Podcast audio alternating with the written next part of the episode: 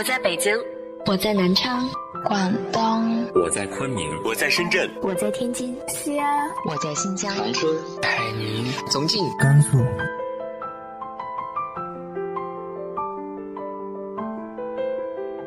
这里是 FM 幺八零八四，昨天的你的现在的未来，我是主播背着吉他的蝙蝠女侠。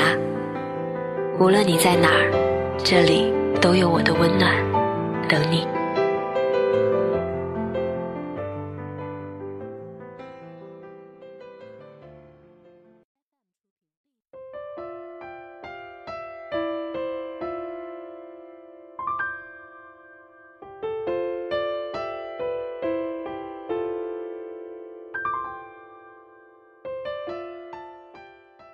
嗨，亲爱的你，晚上好。这个世间有很多感情是不对等的，有的恋人之间是这样，而父母对子女之间更是这样。今天和大家分享的文章来自于向暖的《睡一个长觉》。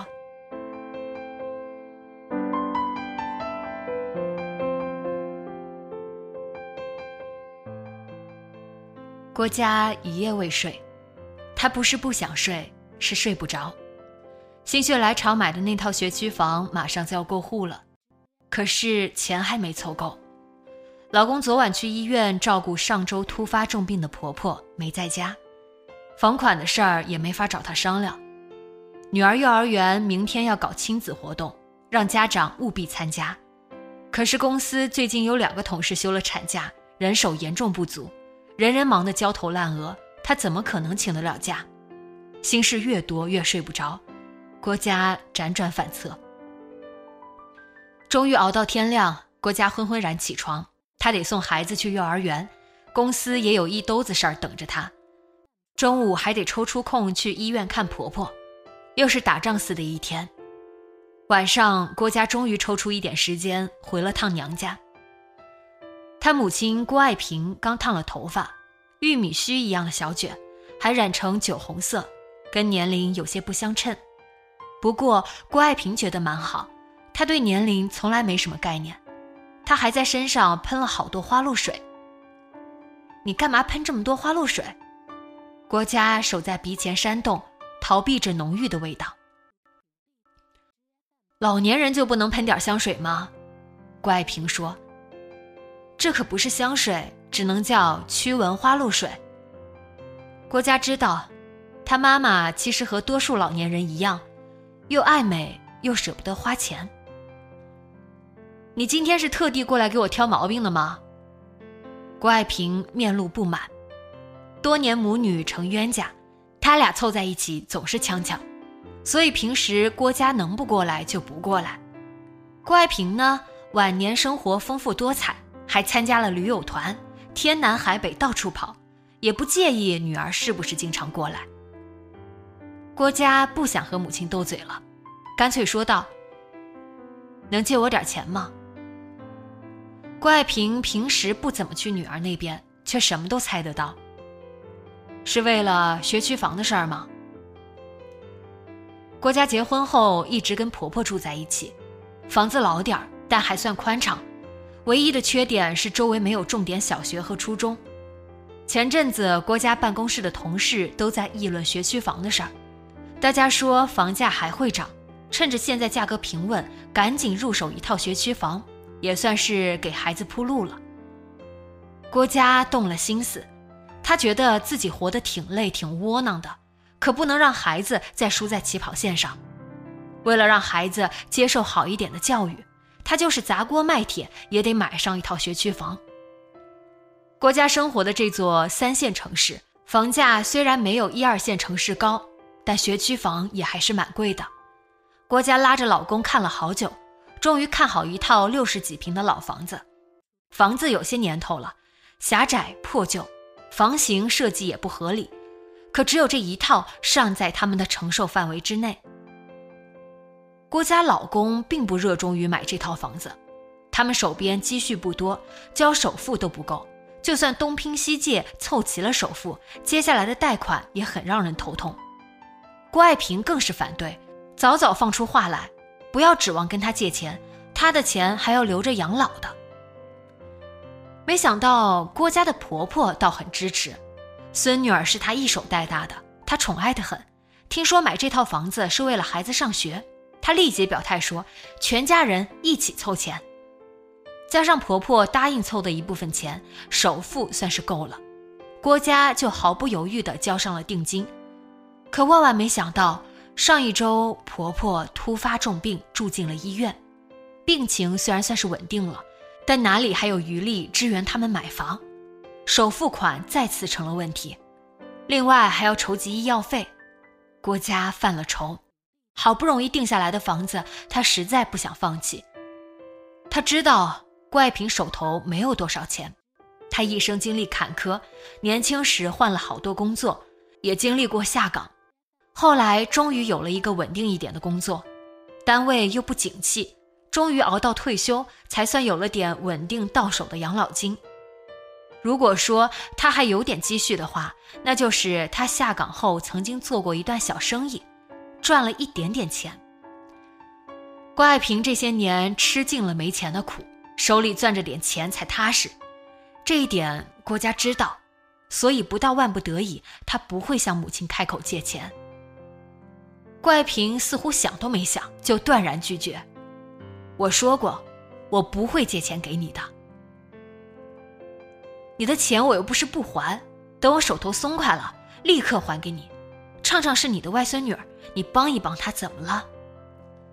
这跟帮不帮畅畅没什么关系。这人呢，有多大的金刚钻就揽多大的瓷器活。你现在没有这个金刚钻，非要把自己搞得苦哈哈的，干什么呢？郭嘉说。买了学区房，畅畅才能上重点小学和初中。孩子一定要上重点小学和初中吗？你小时候也没上过重点小学和初中，不也挺好的吗？我哪里好了？我现在生活还不够惨吗？工作那么辛苦，工资还低，生活上处处精打细算，稍微买贵一点的东西就要掂量半天。郭家真没觉得自己的日子有哪里值得母亲说好。大家不都是这样过日子吗？普通人的日子可不就是这样吗？可我不想让畅畅将来也这样。妈，你这辈子不也总在折腾吗？不就是不满足柴米油盐的生活吗？你也得为我和畅畅想一想，不能只顾着自己。郭嘉着急地说。郭爱萍理理自己红彤彤的头发。郭嘉，你是想说我自私吧？可我不欠你什么。你两岁的时候，你爸就跑了，我带着你四处打工，到处租房，可再苦再难，我没让你饿死，也没让你流落街头。十八岁以前我管你，长大成人以后你就该靠你自己了，谁也不能养谁一辈子。这话可真够绝情。郭嘉说：“我没让你养我一辈子，只是我现在遇到了一点困难，我需要你帮帮我。”这个困难是你自找的，这房子不是非买不可。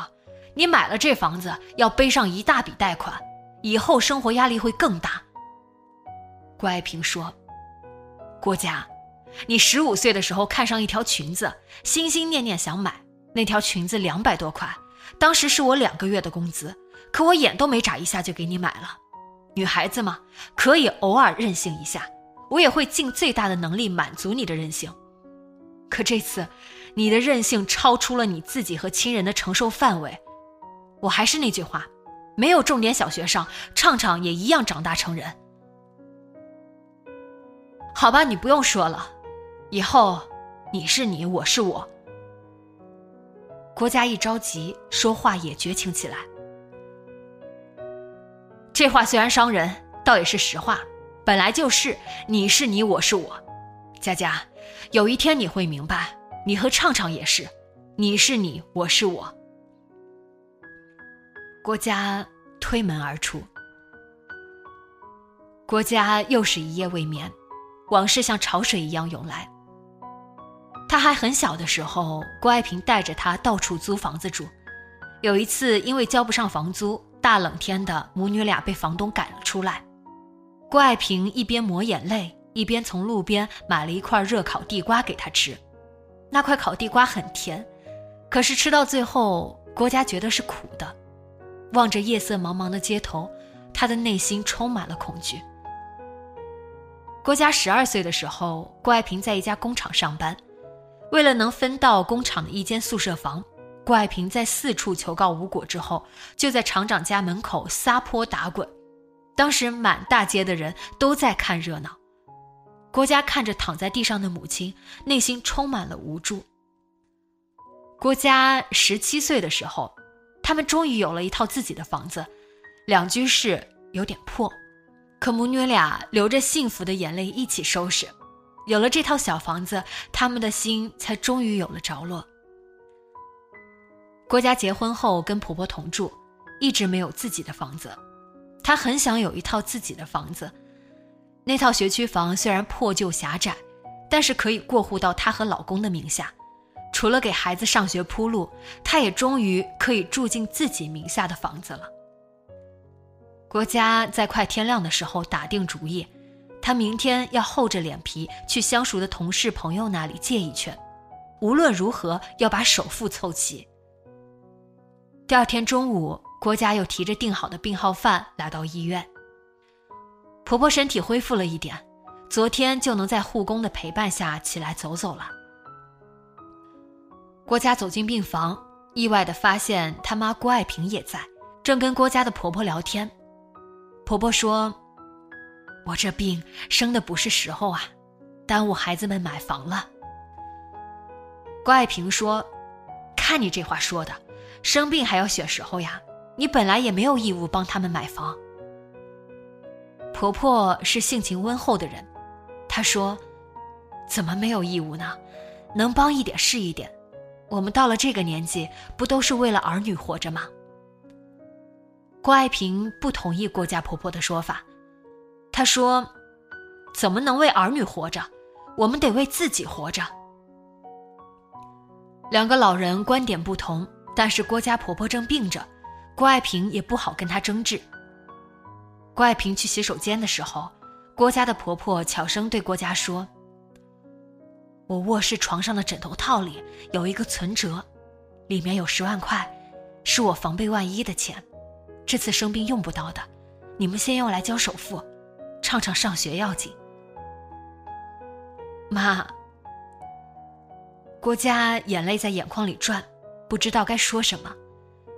郭爱萍从洗手间出来，见郭嘉背对着她给婆婆盛饭，就告辞了。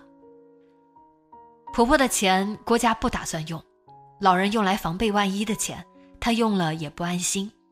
她最终跟一个同事和一个朋友开了口。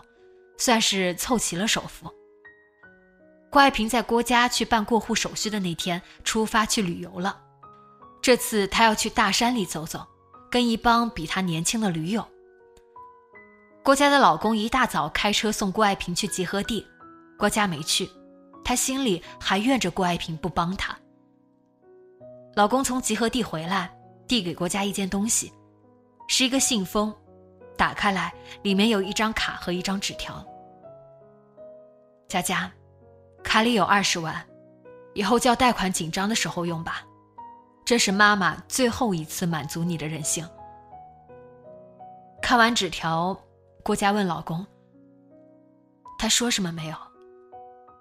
老公说：“妈说她后来想明白了，你执意要买个房子，除了想给孩子创造好一点的未来，还因为你这些年太没有安全感了。”你太想拥有自己的一间房子了，妈说她能力有限，你小时候没让你过上几天好日子，她想来想去还是决定帮帮你。她说，也许买了这房子，你会有点安全感。郭嘉喉头哽住。晚上，郭嘉来到母亲的老房子，当然母亲不在。这两年，他喜欢在路上。整天跟着一帮驴友到处去。郭家知道，这二十万是郭爱萍所有的积蓄了，他攥在手里，晚年才有一点安全感。现在，郭爱萍想把这唯一的一点安全感给他。郭家把这张卡放进了郭爱萍的枕头套里。郭家在郭爱萍的床上躺下来，他闻到廉价花露水的味道，这也是他母亲郭爱萍的味道。郭嘉在这味道中躺下来，睡了一个长觉。